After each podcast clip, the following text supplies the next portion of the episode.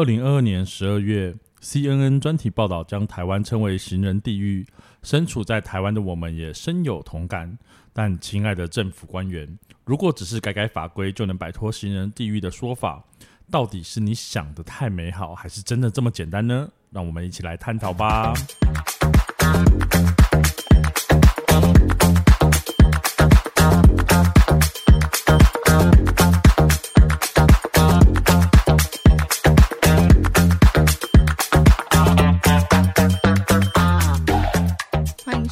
伤心酸辣粉，分享你我的酸甜苦辣。我是 Miki，我是大豆。你平常开车还是走路的频率比较高？我什么骑车的频率比较高？以上皆非这样子。我可能差不多，因为我大部分还是骑车通勤。上班也是吗？对啊，因为比较近啊。哦，我以为你是开车上班。没有没有没有，但我觉得不论开车或是骑车或是走路。这件事情让我真的是很生气。哎，怎么说？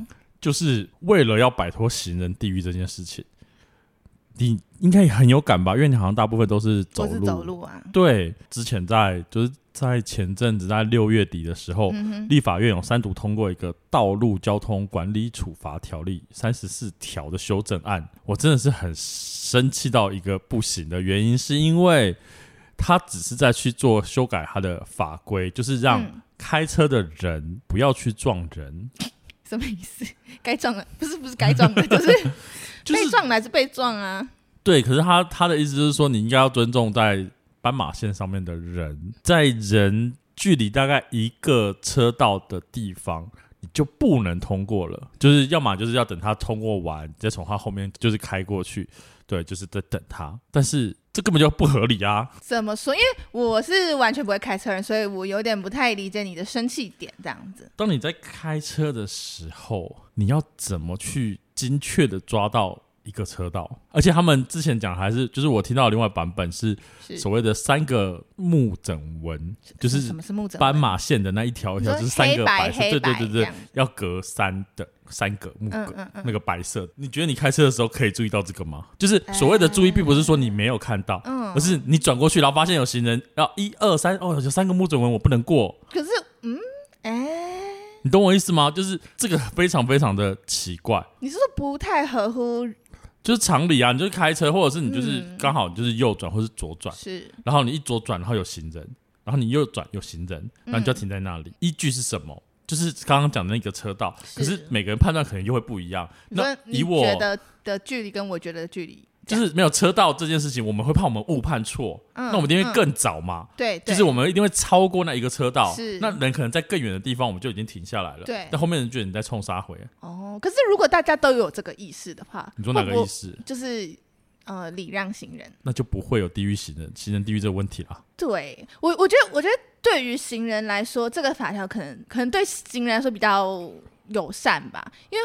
我觉得在这个条例推出之后，我确实有感觉到，呃，车子比较愿意礼让行人，因为在这之前，真的会有遇到很多那种，比方说斑马线，你已经过到中间了，已经很明显，我就走到一半了吧？那这样确实我要把这条路走完，然后有的车就是从里面那样开出来，他要让你，但是他停在你离很近的地方，他才停下来。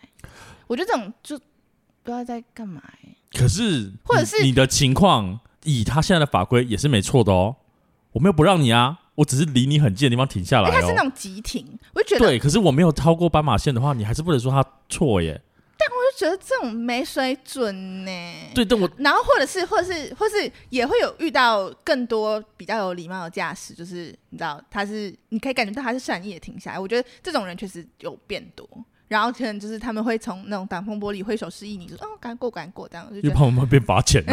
对，但是我是说，可能大家比较没有良心，可是因为只有这个罚钱这件事情，我觉得行人确实有比较舒服，可是会有一种受宠若惊的感觉，就是不是有时候会变得很尴尬，嗯、因为你可能想说是让他先过，我再过去也会比较安全，所以他就会让你先过。对对对对对，这这也会有这个问题。可是我觉得这是呃。对行人安全上面的考量，我觉得这个是绝对没有问题的，是是，而是你的法规的因应是不是应该要更符合整个问题去解决掉，而不是说哦，因为是行人地狱，所以我们就规定说你要远远看到行人你就要停。嗯嗯。好，那今天不是所有的车道都有两，就是双向道，嗯嗯，就不是都有两条线的，嗯嗯嗯。那如果不都有两条线，换句话说，行人他站在那个红绿灯的下面，在等红灯的时候，一过红灯，他明明就还在可能人行道上面，你还是不能过，就是他可能站在斑马线头而已，这样不行吗？是不能过的啊，因为他就是在你要隔一个车道啊，线上。上到线上，我就是在线的边边，嗯，是是是，他就是站在线的边边，然后一等到红绿灯一变，然后我们都不能动。啊，我好像可以理解这个不变。对，但我所谓的不变，并不是说我觉得它这样设计有问题，或是干嘛，而是我觉得是应该会有更好的方式去做处理或是解决，而不是说你这样子好，那行人走过来也要时间，车子可以开过去多少台？嗯，我懂。对，那就变成空等，然后台湾的交通本来就没有很好了，是是，在车辆上面就会造成更多的困扰，这样子。对，或是。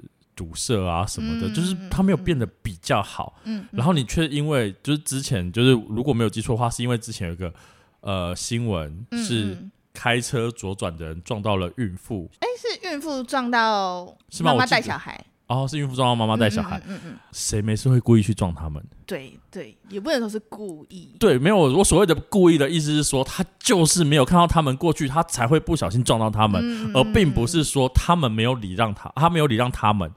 嗯，你懂那个逻辑吗？我我懂那个逻辑，可是要怎么样避免那个就是没看到呢？对，这就是问题了。台湾的道路是有问题的，就是在斑马线的设置上，嗯嗯嗯嗯、它并不能。我不知道你有没有这种感觉，它太前面了。前面是什么意思？就是它应该要再往后退到现在，可能就是画汽车专用停的那个待转待待停区的地方，就是它把它的那个。斑马线放得太过于好，我们假设以红绿灯来讲好了，是是是，它太超过红绿灯了啊！就它应该要在以红绿灯的后面，嗯哼，来去做。但是我所谓，我只是举个例子，并不是说真的完全标准是按红绿灯，而不是我只是要说他们太前面了。他们太前面的最大困扰就是，当另外一边的车他要左转的时候，他是看不到斑马线，他是因为 A 柱的关系，然后被挡住了，所以他根本就看不到行人过去。所以他比较退后的话，你一转过去会有。就是你已经转平了，对，然后才就会看得到，啊，我懂，我懂，这才是合理的。是是。可是现在大部分的并不是这样，就可能你在转的过程中就会弄到人家。对，可是我并不是故意的，因为我只是真的没有看到。哎，这个死角是真的很可怕的，我自己都曾经经历过，就差点撞到人。我是真的就是。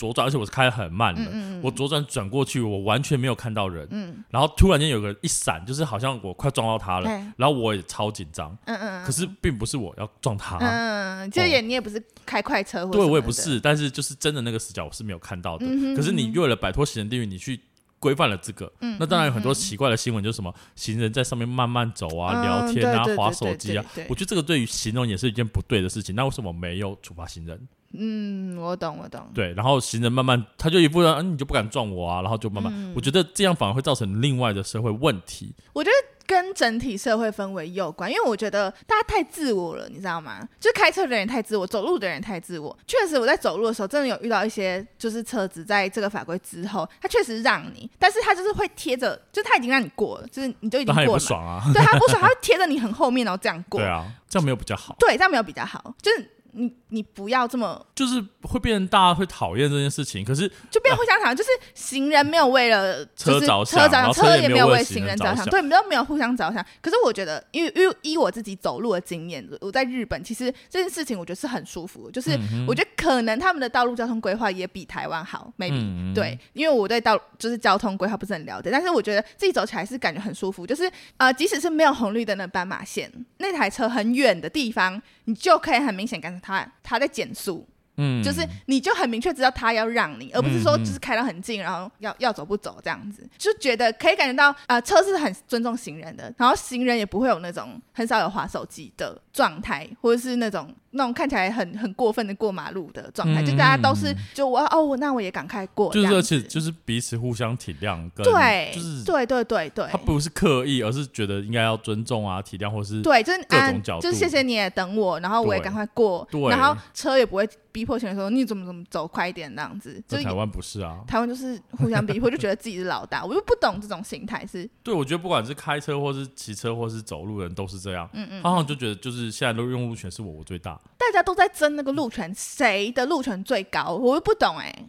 就为什么一定要争个高下？就是你一定要让我这样子？就就对，就这我也不懂，就是可以互相是好事，但是我觉得在政府的介入这一块，嗯嗯，没有不好，可是他可以做得更好。就像我们刚刚讲的，其实就是道路设计上面有问题，对，你应该要去改善的是道路设计，而不是说空谈一个法规，然后大家去遵守，然后你就没事了。确实是，对，而且不只是过马路的，就是过那个斑马线的问题，对。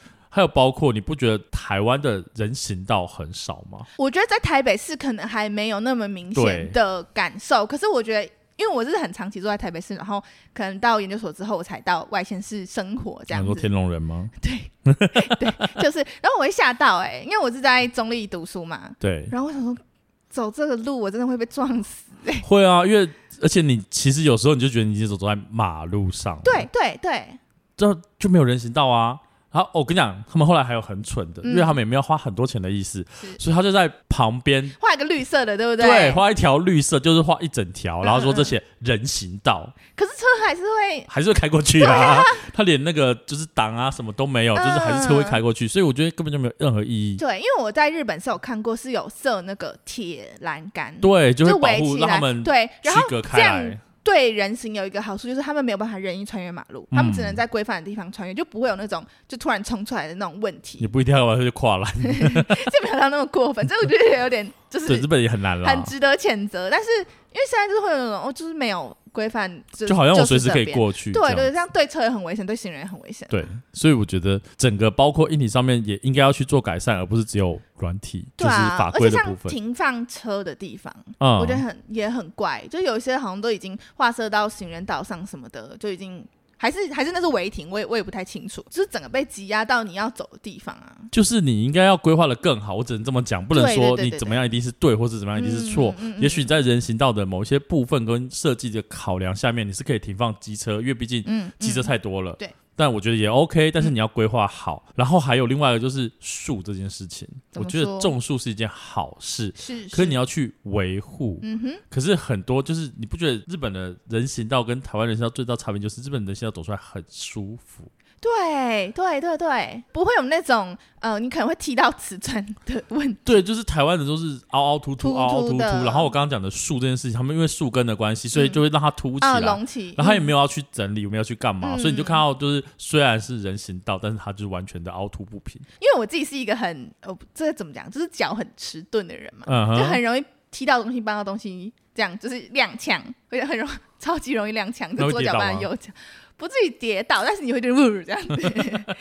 真的，我这是在台湾人的瓷砖的人行道，我真的是摔一百次哎、欸！不要便宜行事啦，嗯、我觉得有一些东西该、嗯、花钱的东西还是要去花钱。如果真的是对人民好的话，对。但我觉得这个可能很复杂吧，也许就是实际执行上，反正不，我觉得不管怎么做法，台湾就是会这里骂那里骂，然后什么然后政府官员因为有听到有人骂，就说好，那就算了。可是你应该要为了整体好来说，然后去做这件事情，就像。以前台湾骑机车是不用戴安全帽的啊，嗯、后来不是就强制规定，就是骑机车就是要戴安全帽。那我觉得这个就 OK，虽然它也是法规的规定，可是它的确是在一定的程度上面去改善了这件事情。嗯、对，可是如果你在讲行人地狱的时候，我都觉得我平常走在路上都好危险哦。对，我就是跟汽车跟机车在抢，然后汽车跟机车也在抢。嗯嗯，所以大家都在抢的情况下，怎么可能会好？哦，还有另外一个我也很气的，就脚踏车 专用道。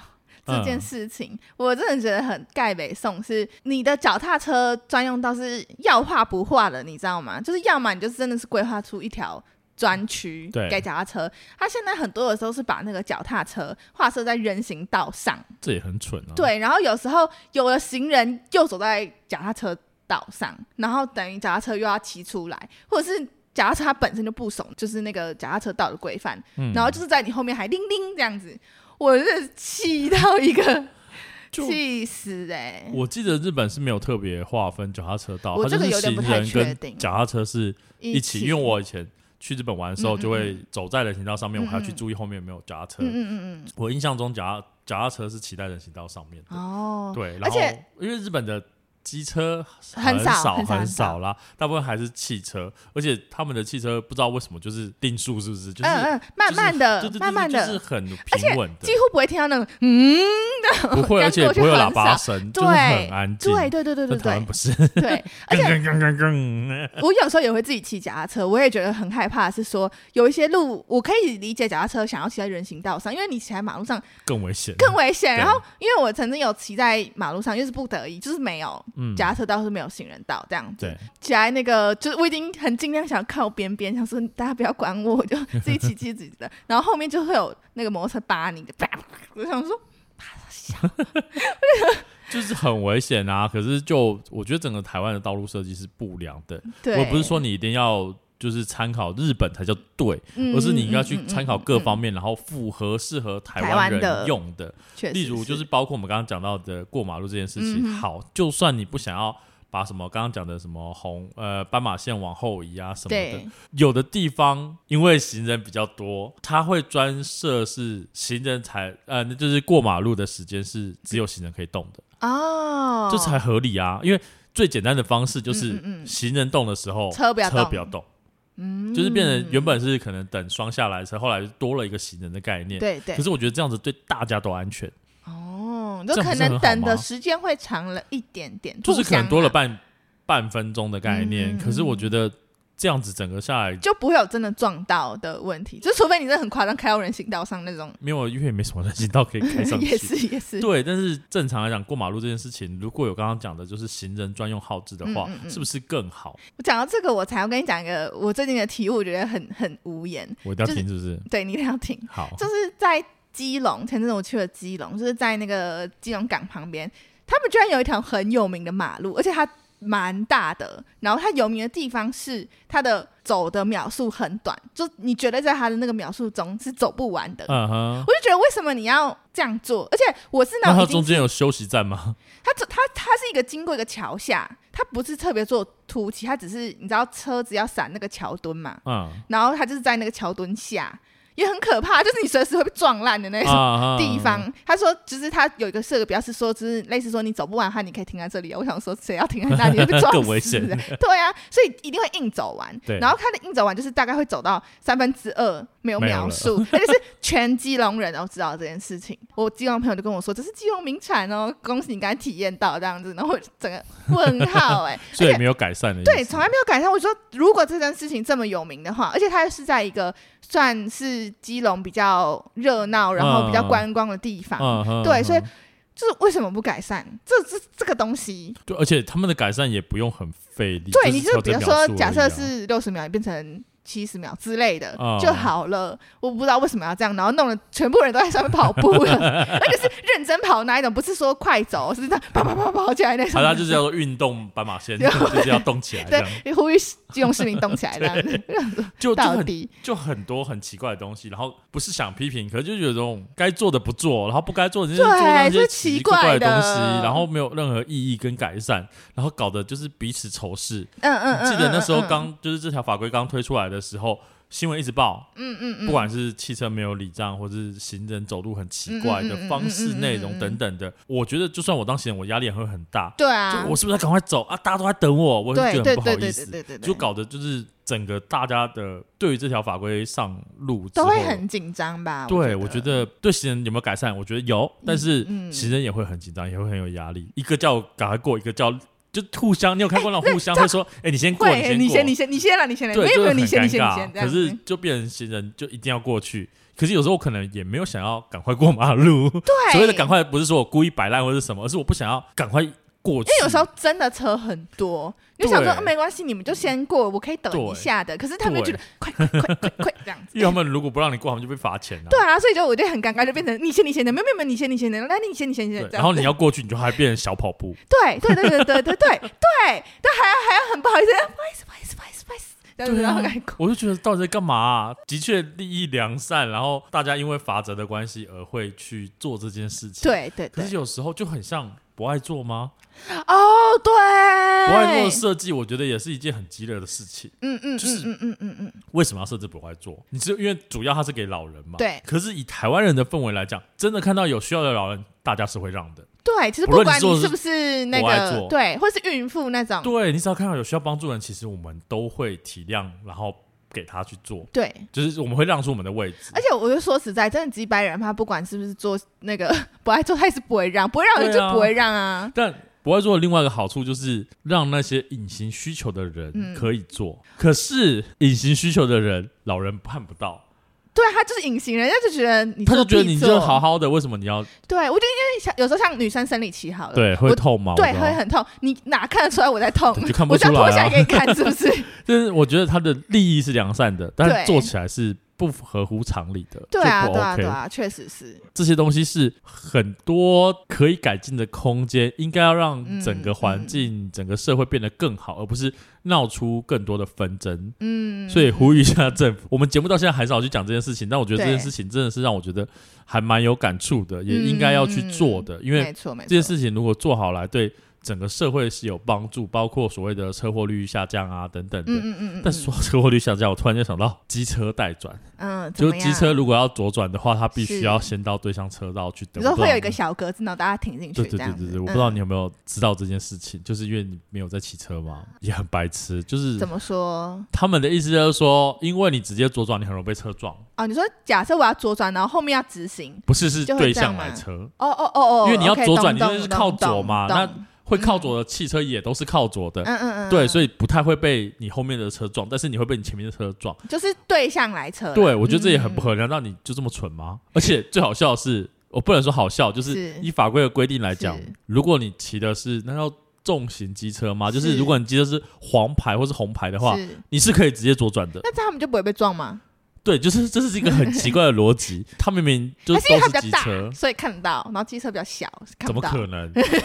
就是不合理啊！我不知道，就是要么就是机车都不行吗？哎，但我好奇，我说那为什么汽车可以直接左转，他们也不会被撞哦？汽车要怎么带转？对，我就说这个这个问题是大小还是什么？而且我觉得好，就算你真的要为了这些法规好，或是为了人民安全什么，你这理由都很好。你的待转区可不可以画好一点？啊、你知道我每天上班的路上，嗯嗯，有一个待转区，就是你的车道上面的感觉啊，就在你的车道上。就是怎么我该怎么解释？就是我从这边骑过去，嗯、然后我会骑到右边的马路待转，嗯，但是我这边的马路跟那个待转区是平重叠的哦。我知道，你让我想到。在新一成品的前面有一个，嗯、它是一个 T 字路口。对，然后所以我是这样过去，然后我要左转嘛，因为没有那个待转的地方嘛。对，所以它会画设在那个 T 字跟就是两个中间交汇的地方。你说在那个 T 就是人直走，对，顶了块一个一个一个块块，可是它就是挡在那个直行的人的前面，然后那个块块超小的，机车一多的时候，你就满出那个块块。我就想说，就更危险啊！你知道我有时候就是被载嘛，然后经过那边的时候，我就就觉得不要撞我，不要撞我，拜托。就是不只是你住的地方，我们我家附近也有 有类似的，也有类似的。然后他就是硬在马路上多画了一块，说你要在那边带转。对，然后我就想说，嗯，好像不太就就就就很奇怪。所以我觉得，就是很多地方是应该要去改善的，但请认真改善。而不要说好像只是搬了一套法规，然后说大家要执行，然后就结束了。很多东西是你本身道路上的设计就是有问题的，应该要去避免。而且我相信有更多的专家讲的比我们更好了。对对对，就是当然，因为我我们是用一个使用者的身份来讨论这件事情。因为我看过，就是有在网上有人讨论，就是我们刚刚讲的把斑马红呃斑马线往后退，它在往后退的中间还会出现类似分隔岛的，就是等于是。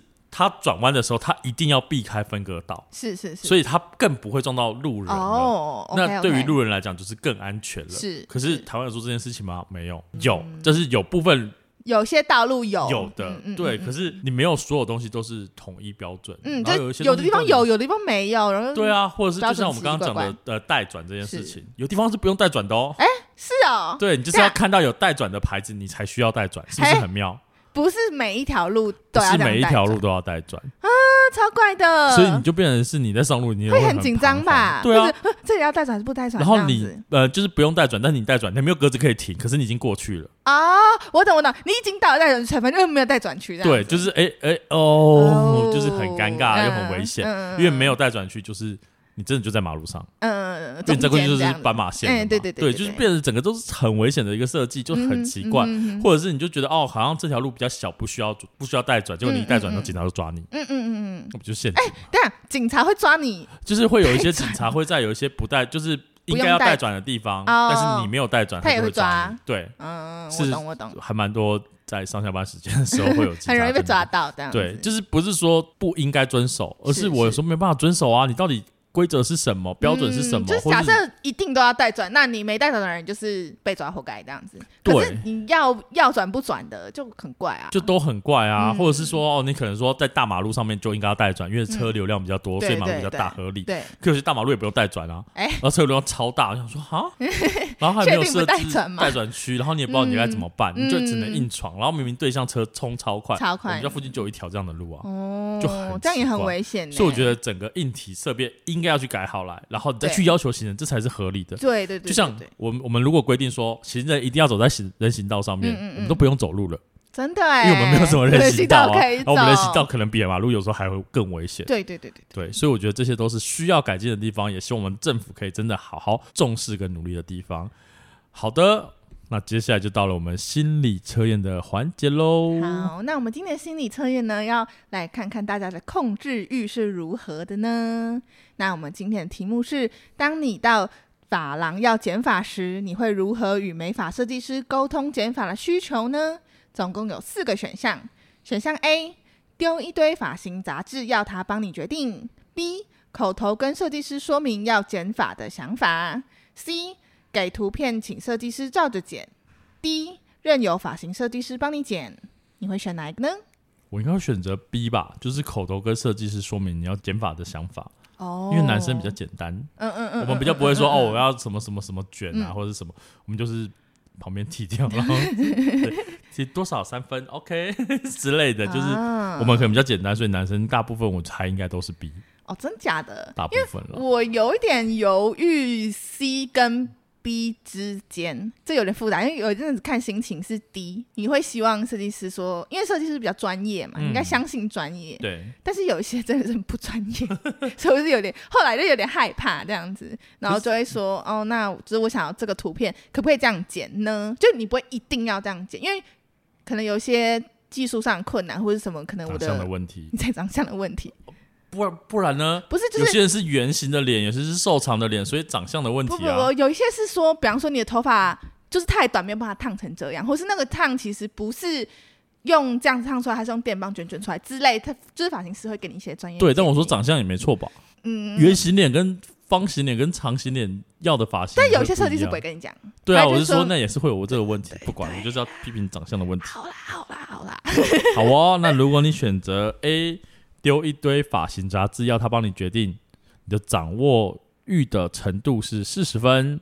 不知道你是真的好商量呢，还是天生的个性柔弱？你经常对于别人的意见言听计从，于是原本你自己计划的东西，最后也都成了别人的主意，甚至主导权也悄悄的落入别人的手中喽。好像有点可怜，感觉会被抢功劳那一种，只是一种被别人控制啊。对。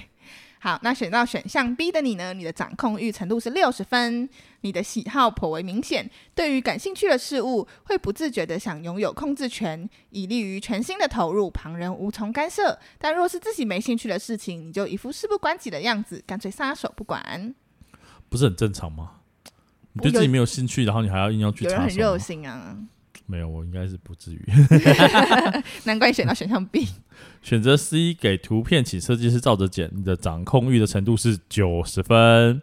你在职场上不是很有安全感，一旦大权落到你的手身上之后呢，你会宁愿让自己累得半死，也不愿把权力外放给其他人，除非你自己觉得无能为力，否则旁人很难得到你的授权哦。哦，那真的是超级喜欢掌控别人的，就很多这种人啊，我就不说了。好，那选到选项 D 的你呢？掌控欲的程度是七十五分，你把亲疏远近分得很清楚，想从你掌控的权力里分杯羹。得先得到你的深度信任。至于和你不熟的人呢，若想要将你的掌控权下放给他，可说是登天还难呢。这也是蛮可怕。那 至少就是他信任的人，他就是能够愿意。可是通常通过这种掌控权，他信的人应该也不多了。好，那以上心理测验来自超神准心理测验网站。本次的题目在说明栏也有附上连接，需要重新测验或是观看的酸辣粉们，欢迎点选连接，也留言跟我们分享你所选择答案吧。现在从各大 Podcast 平台或 YouTube 搜寻“伤心酸辣粉”，都可以收听到我们节目哦。欢迎订阅、评分、留言或推荐分享给你的朋友们。在脸书及 Instagram 也可以搜寻到“伤心酸辣粉”，与我们分享你对本节目的看法哦。今天的节目就到这里，期待下次再与你分享我们的酸甜苦辣。拜拜。拜拜。